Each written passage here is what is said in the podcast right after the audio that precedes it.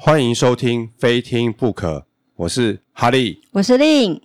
呃，喜欢羊毛季的朋友，你追了第三本新一季了吗？呃，修豪斯啊，他连续出了这三本书小说哈，呃，包括《羊毛季》、嗯《尘土记》跟《新一季》。是，好，那这三部小说呢，其实是一个完整的故事。嘿，对，那我非常佩服出版社他们有独到的眼光台哦。湾的翻译社、翻译出版社，是的，是的。嗯那因为我觉得它首先是出羊毛季，嗯那在台湾有大卖。哦，对，如果我在想说出版社先出新一季的话，可能没那么大卖，嗯，对啊，不会这么红哦。是是，那怎么说呢？如果说我们以这三部曲当做一个故事来看的话，嗯，那一般啊、我们在创作故事，那对一个故事的架构，我们有所谓的公式。公式，嘿，嘿这个公式是就像是一个开口向下的曲线， OK 嗯，那这个曲线可以分成四个部分。是哦，对，第一个部分是起源，嗯，好，这一些背景啊，这样的阐述，是为什么会发生这个故事、是时代背景等等，这是一个开始。那第二个阶段呢，叫做故事的发展，也就是情节渐渐往上升，嘿嘿，对，会抛出很多很多的疑点或是情节这样是子，对，然后高潮的部分就会出现了冲突。有转折点哦哈，呃，那这个在冲突的过程中，呃，这我们所谓的故事主角就是英雄，嗯就会以他个人呃的这个特质呢，来挑战这些问题跟嗯难关。嗯哼哼，那最后呃，就是这个曲线的最后半步呢，就是解决了问题，是，那也就是情节往下降的部分。嗯要要要要收尾哦哈，对，那如果用这三部曲呢，呃，来呃看这个四个架构的话，嗯，那呃新一季应该是属于那种起源跟结尾的部分。所以原来是第一集嘛哦哈，对，那也是作者在写作过程中，一开始他是先写新一季的，嗯，那在国外呢，也是从新一季开始出版，是呃，接续才是羊毛季嗯跟尘土季。是，呃，那它刚好也是符合一个故事呃完整的架构。嗯哼那那首先呢，那个新一季呢，它我说它是一个呃整部故事的开始，也是结尾哦。哦，结尾对，是的，因为在这个故事当中呢，嗯，它使用了双主线交错的叙事方式。嗯呃，意思就是它会有两条线、嗯哼两个主轴是交错的来叙述。嗯，对。那第一条线呢，呃，它是介绍我们过去熟熟知的羊毛记跟尘土记，那、里面有呃十七跟十八地堡的故事。就为后面的东西就先像是预告这样子，对，前面其实就已经有一些铺设铺陈了。是那十七地堡是我们记得就是朱丽叶啊，朱丽叶住的地堡是十八地堡。嗯嗯嗯对，那后来十八地堡被迫关闭嘛，嗯嗯那朱丽叶带着一群人是逃到了第十七地堡，嗯哼后来就遇到了那个孤儿吉米。哦对对哈对好，这是过去我们曾经提过的故事。嘿那在这部书里面呢，呃，我们看到了吉米嗯当初哦，呃，遇到了那个这个关闭地堡的事件。就是毁灭性的灾难，对对对，后来只剩下他一个人。嗯哼那这这整个过程呢，是呃这个本书的一条线哦是是，然后另外一条线，另外一条线呢，它是出现在第一地堡。嗯好、第一地堡其实就是住着当初呃设计这个五十一地堡的一些主要人物。嗯嗯嗯那这些人为什么要设计五十一地堡？嗯这些人为什么要呃做这样的一个设计？那在这部书这条线当中，他慢慢的抽丝剥茧，呃，把这个缘由呢带出来。是哈，那这一条线就是今天我们呢在这一集想要带大家认识的哦一个、呃故事架构。是好的，那我们首先先从故事故事架构，也就是刚刚我们讲的故事的四个步骤、四个公式呢，来是看新一季哦。嗯嗯嗯那我们一样可以把新一季分成开始，还有发展，然后冲突跟解决问也题。就是简单来讲就是起承转合的呃，顺序。是的，嘿是好。那新一季的开始，呃，是场景呢是在二零四九年。哦，好久了哦，对呀、我们今天现今天是二零一五年一五年，哦，二零一五年到二零一呃四九年，这个可能作者呃对二三十年之后的一个想象。是对，那场景空间呃二三十年后可能跟今天不会差太多。嗯哼，对，那这个故事就设计在美国地方，嗯哦，有一个政治人物，这个嘿政治人物呢参与当然是美国人啦、哈、嗯他参与了很多的世界战争，哦那在美国政坛上也有举足轻重的一个权利。是对，那他设计了这个地堡，嗯嗯、然后那这个故事呢，嗯呃，过程中会经历到世界战争，哦呃，世界末日的那一世界刻，哦然后再带到两千三百四十五年以后，哦三百年以后了，对，哦嗯三百年以后，那所以这一条线呢，它跨越的时空呢是很长的。呃嗯嗯那这个过程，呃，一开始就是呃，先带出这个当初也比较接近二零呃。这个故事一开始是从二零四九年开始挖掘地堡，嗯呃，这样的一个背景开始交代起，嗯这个是它的开始。好，OK，接下来呢，发展故事的情节发展就遇到了世界战争的呃世界末日的那一刻哦就、呃来临了。嗯世界战争的那一刻呢，这些预先挖好地堡的人都已经嗯做好了准备，是也就是他们按下了最后的一个按键，嗯嗯，他们把世界关闭了。他们就躲在地堡里面，是的你这样听起来跟古今中外都有这种事情嘛？嗯，这是人的想象吧？譬如说像这个秦始皇不是盖很多坟墓吗？哦，是是是然，后弄完之后就把那些工作人员全部弄在里面，只是是在里面，不是在外面，是陪葬嘛，对不对？对，那好像金字塔好像也是有类似这样子的一个状况，好像也是，是其实可是我觉得不太一样的是，哦秦始皇跟呃呃，就是埃及金嗯金字塔这样的一个文化，它其实是希望长生不老。哦，对是结果就是好像要死一堆人这样子，对，嗯，那嗯这个故事倒不是希望自己长生不老是，对哦它其实还有呃一些这个现实上的困境。是是、呃，所不得已所嗯创造的发展的一个世界局势，这样真的子差很多哈、哦，对那故事的发展呢，是在进入地堡之后，嗯，好，进入地堡的这两三百年，三百年吧，哦好久哦这故事哈，好，呃，怎么开始说这个故事呢？呃，世界末日之后，嗯呃，第一次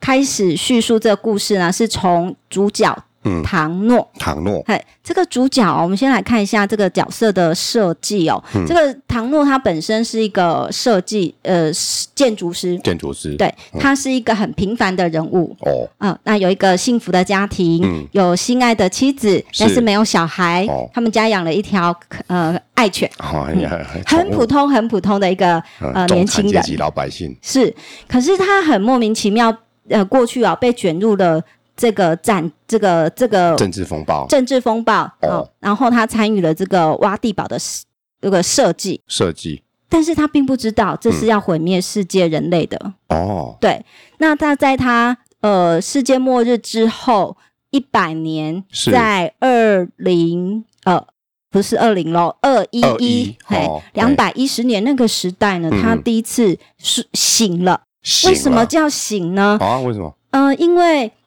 这些设计地堡的人呢、尤嗯其是在住在第一地堡的。好，所谓第一地堡一定是这种高级人物哦，高帅富好哦，对，啊，这个跟其他地堡像朱丽叶啊，他们吉米那那种住在其他地堡的人不太一样，是，嗯，他们是那种当初参与呃这个计划的主要人核心物，人物对核心人物。那他们都这些都是人，这些人都是很珍贵的，哦，因为他们拥有最高级的智慧。而且就是拥有这些资讯都在他们手上了。是，嗯，那这个他们会轮流哈，定期呢就是轮流起起来，起来呃为什么要这样讲啊？就是嗯他们有一种技术，就是把人冷冻，哦， 然后他就可以冬眠啊，好像吃饭没吃完，冰起来 明天继续吃这样子。嗯、差不多。哦，然后他们每每次呢，就会呃一睡了一百年，然后被轮就是起来轮值，一百年哦，嗯，睡一百年哦。嘿，然后呢，睡一百年之后，他们要做什么事呢？他们通常就是负责管理这些地堡。就是好当遇老到大哦，遇到地堡有什么突变状况、突发状况，他们必须做决定、嗯做决策。嗯，可是你睡这么久，有办法做决策吗？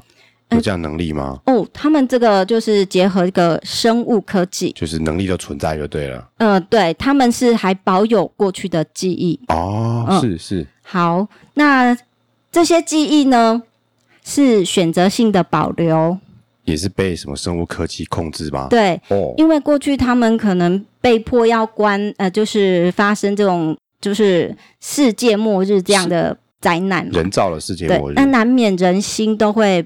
难过，是，或者是有冲突矛盾，所以就删会除痛吗？苦。那他们吃会可以吃药，然后哦把这些记忆淡忘，那哎、听嗯起来像就遗忘。很像就是抗忧郁剂嘛，哈，有嗯有忧郁症的人就吃那种药就会比较没那么忧郁这样子。是，那其实这这部小说其实还蛮生物科技的。哦，是是是，嗯然后这个人类呢，就是透过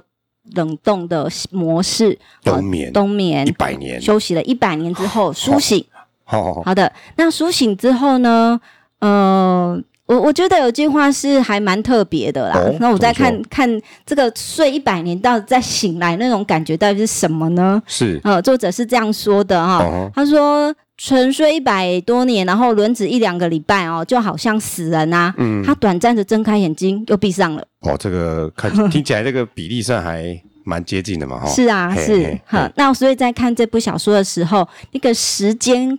感，时间感啊、是一个很奇妙的东西。就是让你交错这样子，又对有现在又有未来，呃，包括在这个作者苏醒之后呢，他也回想哦，才想起来，二零四九年那一年，呃，发生了世界末日。是，好，他从此就被冷冻起来，嗯一直到一百年之后他苏醒。哈，哎，哦是他回忆起那一年那些年，呃，他设计了那个地堡，嗯，他现在才知道原来这是要做什么用的，哇，那应该很震撼哦，蛮震撼的。是是所以他也搞不清楚是谁要设计这样子的这个地堡，我是，背后有什么目的，嗯，也是他在苏醒之后很想探究的一个这个原因。就是他的任务就是在把这些事情搞清楚，对，好的，那个苏醒的这个唐诺呢，他们必须会呃接定期的接受医生的检查。应该是说监控吧，监哦控看对记忆体还有没有以前的记忆这样子嘛，对，那、他们每天都要定期喝那个蓝色的药水，哦，哈，哼哼，然后吃药丸。就是会让你记忆忘了更就继续忘记就对了，嗯、对，然后唐诺就发现说，我为什么要吃你的药呢？啊是，我嗯对如果是我也不吃啊，对啊，他就不吃，嗯，偷偷的就把药丢掉了，这样子。哦，哦哦然后他就依然哦，就渐渐的想起过去的事情，嗯嗯，嗯，然后他甚至呢，呃，想要把他老婆找出来，因想要为还还记得他有一个幸福的美满的家庭嘛，哦，是嗯虽然没有小孩，但是他有一个、呃心有挂念的妻子这样。是，结果他左找右找哦，在冷冻柜里面呐、后来他真的找到了，查到了他太太的资料，哦吼，对，结果他发现呢，他太太早在那个两千一百年前，因为一百年前，她已经改嫁了，哦，嫁给她的好朋友，是， 然后他们而且还生了两个小孩。哎呦，这样子哦，对，啊、那个小孩呢，嗯就是一男一女嘛，一个女孩子哦，就是越长大之后、嗯越像她的妈妈。哦吼，好，然后我就觉得这个故事很有趣，就是刚嗯刚讲的那个时间、时间的这个概念，是，好像用很长的时间来看一个人的人生这样子，嗯嗯嘿，还蛮有趣的嗯，。是，嗯，呃，后来他心里很难过啊，为什么老婆没有这样子、嗯跑掉了嗯嘿跑掉了呢？可是他后来又想想说，这么久，当然跑这么掉，久嘛，哈、嗯这么长的时间，那有他的朋友其实照顾他，他不应该这么自私的想说你应该要等我啊之类的哎，。像这样的桥段在不少电影里面都有啊。哦，哎，举例来其实我说，想想看，就是有一部，就是一个美国很有名的一个演演员，叫做布莱德比特嘛，嗯，他演了一部电影，后来被中国，他就被中国变成好像名黑名单这然样，后哪一部啊？就是就是它片名的英文叫做什么？在西藏七年，可是我忘记啊，台湾翻成《火线大逃亡》，好好好好，就是在讲说他以前是一个，嗯他也是曾经是德国呃二次世界大战还是的奥地利的一个，他是一个曾经是冰上溜冰的一个奥运的冠军选手，因为他嗯哼就是一个真的故事改编的。嗯然后就是后来要去爬圣母峰嘛，嗯，所以就就有点像弃离家，哎，什么怎么怎么怎么说啊，离家万里，就是把抛弃什么弃子弃嗯这样子，然后为了去征服那个圣母峰这样子，所以后来他去爬的时候，因为就是有雪崩，然后发生一些意外，然后变逃难，然后不小心进到了。印印度里面的英国的一个好像是 POW，就是呃囚犯的集中营，嗯嗯，然后接下来来开始要逃跑嘛，嗯然后就跑到西藏去，然后接下来故事大概就是说在西藏里面的认识了女女子，对，然后也认识了所谓的达赖喇嘛这样跟跟他碰撞的故事嘛。嗯那嗯那前面地方就是说，因为他去的时候很讽刺，就是他的小孩子要出生了，嗯然后他跑去爬那个什么圣母峰这嗯样子、啊。嗯然后后来他也是有个场景，就是他要去参加这个，那因为那时候已经要接近二次大战嘛，嗯他们要去参加这个登山队的时候，是有他的一个好朋友，嗯他太太肚子很大了，嗯，然后要把就是安慰他说他先生跑掉，跑去爬山，不不不不管小孩这样，有一个这样的桥段这样子。啊哦，那最后最后这个他们的夫妻的婚姻关系是他后来他当这个布莱比特他是囚犯的时候就写信嘛，然后嗯太太就跟他写信说我跟你离婚，嗯然后就说当然后他会跟小孩讲说你爸爸在爬山上死掉了。嗯嗯，那最后其实故事是说这个他太太就嫁给了又是改嫁给这个朋友这样子。好好然后让他共同抚养，跟他，他就是在剧里面跟布莱德比特生了这个小孩这样子啦。嗯嗯嗯当然，最后结局是说还是有相认啦。嗯然后布莱比特就开始训练小孩继续爬山，这样子 大概是一个让我想到一个这样子类似的桥段。呃，对啊，因为我觉得人生哦，人是生我们在经历的过程中，每一天或许感觉很长啦，是，啊但你用这个宇宙的时间空间来看的话，其实我们真的是沧海一粟。对，而且很多事情正反两面，心念一转，其实嗯那个看法跟心情是完全不一样的。好的，那我们回到呃这部小说的架构，是那这个故事呢继续发展。好，这再经历了两，再经历一百年，就是再往前推一百年，是就是两千两百年了。哦吼，好，这个时候呢，刚好另一个空间，也就是朱丽叶所待的那个十八地堡嘿发生了暴动。暴动，对，嗯那这一百年呢，呃，这个唐诺被叫起来哦，目的他的任务就是要解决十八地堡为什么会暴动。那震爆就对了。对，其实通常他们就是发生暴动最简单的方式就关闭嘛，是就把整个地堡人全部屠杀了。是是，嗯、但是总不能一直这样杀吧？是啊，那这个幕后的主使者啊，叫瑟曼哦，瑟曼瑟曼，他也是就是前面我们讲的那个政政治治家政治家，哈，他左思右想，他觉得说为什么这个暴动越来越多哈、嗯就是只是关闭，这也不是解决办法，就斩草不除根，是这个意思吗？对呀、所以他要找出这个。这个到底问题出在哪里？嗯然后他发现有少数人哈、身上是有抗药性的，抗药性，对抗抗药性，也就是嗯就是说有些人会、呃有过去的记忆，哦，就是药药效不够好的意思。嗯你有过去的记忆，你是不可能好、安于这现个状呃现状，或是被关闭在这个地堡里面。是，对你开始会有很多的思想、想是法，，嗯哼呃，自主的这个意念。是对，那而且他们设计这个药啊，是呃很特别的，就是说你如果内心创伤越深啊，你的药效就会越强越强。选择性的就对了。嘿，然后呢，你更容易就是你那种创伤，你那种越痛的就越容易忘掉。是哼，好，那他们这个那个唐诺就直接跟森曼说，其实这问题不要不需要问我哈，他说我身上没有所谓的抗药性，因为我没有吃药。哦，没事哦，对对对，可是他瑟曼说你没有吃药，我们是知道。那瑟曼发现呢，并不是因为停药了嗯才想起从前，不是因为你没有服药才想起从前的记忆。是蛮多的人，他是因为已经想起从前的记忆，嗯所以他们更坚信要停药。 ，OK，嘿，那所以圣曼认为并不是吃药的问题，是因为他说那个呃，那个药丸并没有那个作用，因为所谓的药效是在他们喝的水当中。嗯嗯嗯哦，这个也蛮让唐诺很惊奇的嗯，。听起来蛮坏的哦。对，然后他慢慢发现啦，就是在这个故事当中哦，哦、他最后有找到那个关键人物是有一个医生，就是制药商，嗯，制制药药者商，嘿对，就是知道秘密的这个嗯嗯嗯医生，嗯，好，然后这个医生很玄妙的就透露了一些讯息。是后来这个医生他就自自己自杀啊哈、嗯良心受不了的意思。是良心吗？我不还不是很肯定。 OK 哈，为什么这么说哈？因为他说他这在故事情节里面哦，他有稍微带到说，嗯，我们这些少数人能够记得从前的事情哦，然后他们也认为自己做的事情是绝对对的，不是错的，而且是是有意义的事情。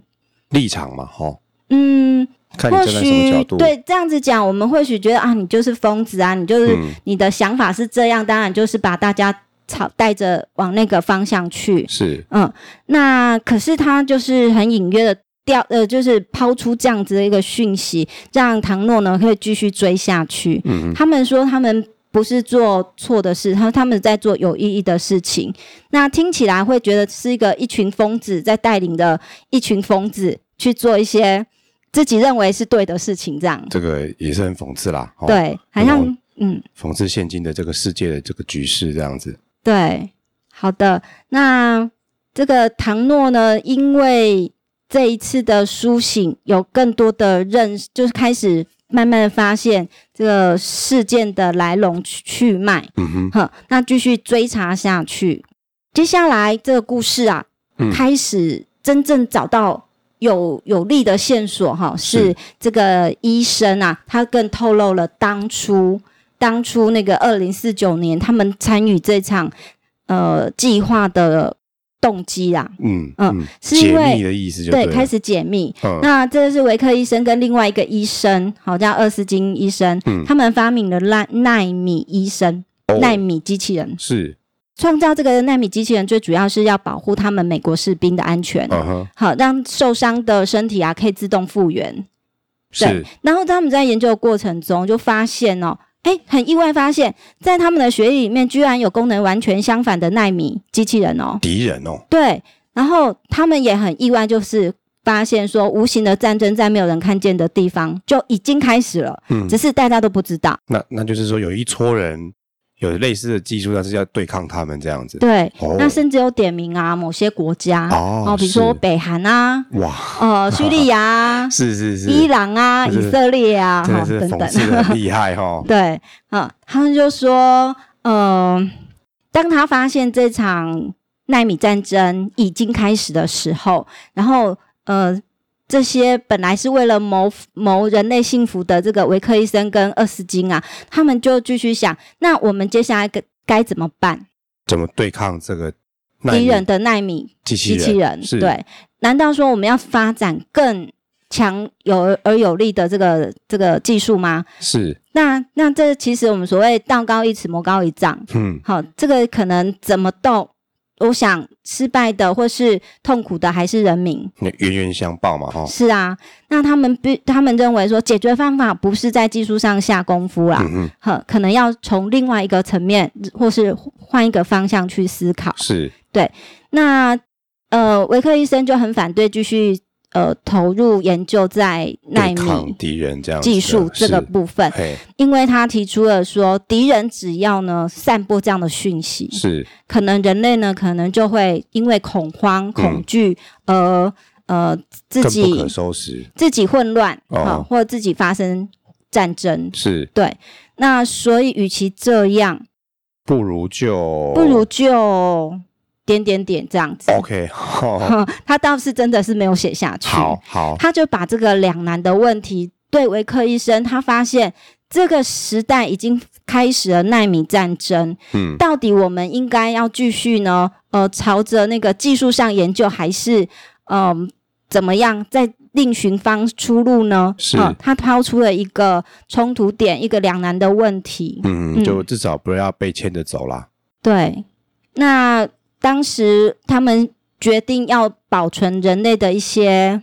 生存的权利。嗯嗯于是他们就想到这个五十一地堡的这样的计划。 ，OK，就盖地堡防空洞的意思，嘿，那为什么要躲哈？哦，我因为他们可能要把所有的纳米机器人全部杀光啊。是是，那杀光，你知道不晓得这些纳米机器人要花多少时间才能够把它们清除干净啊？嘿，所以他们当初把地堡是设定五百年，嗯嗯嗯，哼，对，那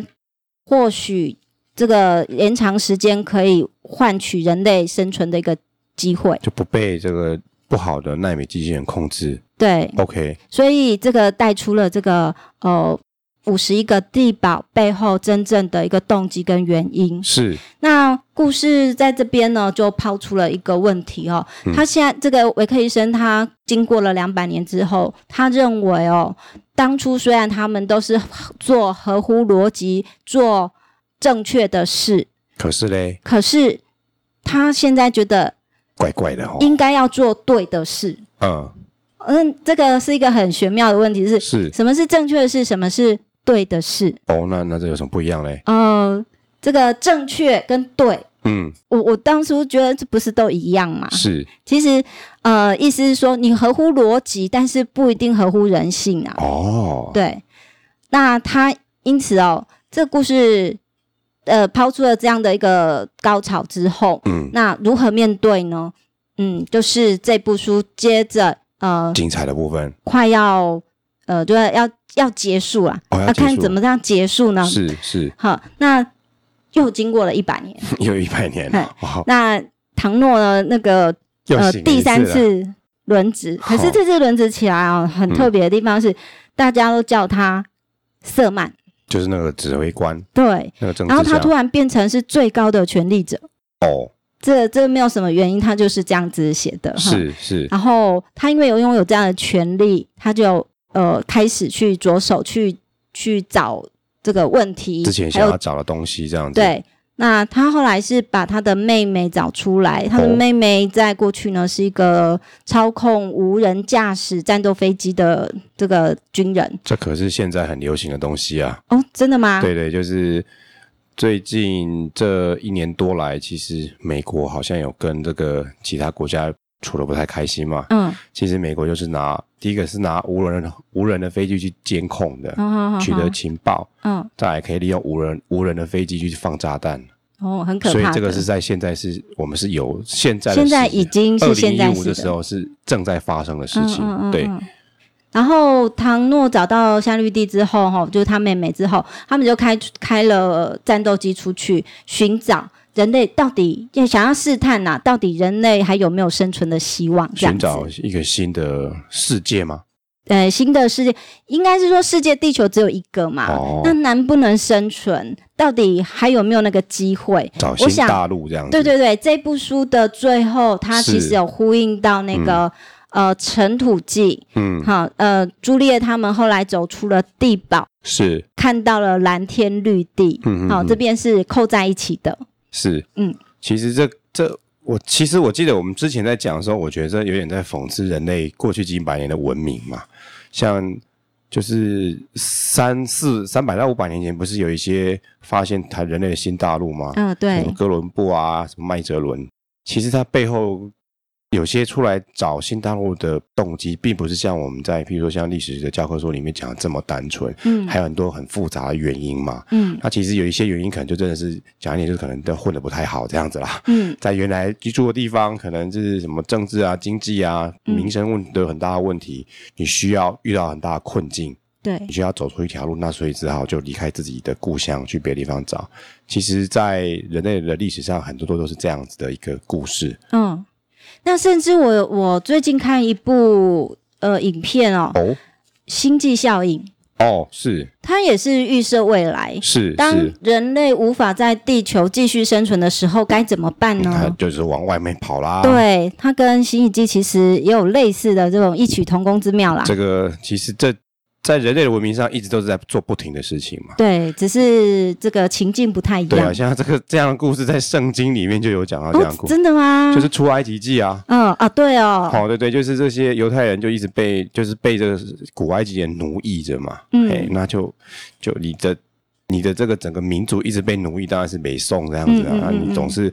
不能一直被人家欺负嘛，对所以就是好吧，那我们就跑吧。哦，哎、就是这生这个前阵子也有出也在演过一次这个《出埃及记》这部电影，哎，对啊，哎，这所以是其经实典啊，这个这这个这部小说是很有趣吧？就是我之前是讲话一直在投射人类的行为，是现在越、嗯这是越看越多啊。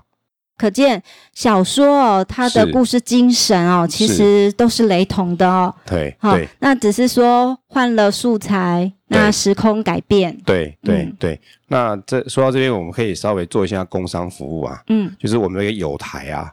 那我们的有台的节目叫做《快速街头是》，然后叫《英雄旅程》。嗯那这个节目非常有有趣，就是说他们读了一本书。嗯，那这本书是其实是跟呃电影制作相关的故事的书这样子。嗯，那就是说，你去分析这些电影啊，或者是呃电视里面这个故事情节，可以分为十二个大情节这样子。十二个情这节个好，像我们刚所谓就是我们我们刚我们讲是从四个四个主要的点嘛，就有对点像起承转合，它再分为稍微细一点，嗯分为十二个动作、十二个公式这样子。是然后这个节目就是利用这样这本书的这十二个公式来笑看很多现在的时事、新闻时事，还有就是来评论一下其他的呃一些作品，不管是电影啊或者是电视剧这样子。嗯，嘿，好的。那我们在将在下一集呢，是会再带听众朋友们呃认识这部小说哦，作者在素材的选取上是有什么特别的地方。更深入的探讨哦。，对，那接下来还有关于小说的灵感是是怎么诞生的是啊、因我为们会比较详细的介绍这因为两个部分。是因为这些很多这些这些翻译的小说啊，嗯，它其实背后很多共通的元素，就是说它很多很扎实的这些科技相关的知识，这样子。是所以我们在接下来节目也会来跟各位来讲一下这些科技相关的事情。好的。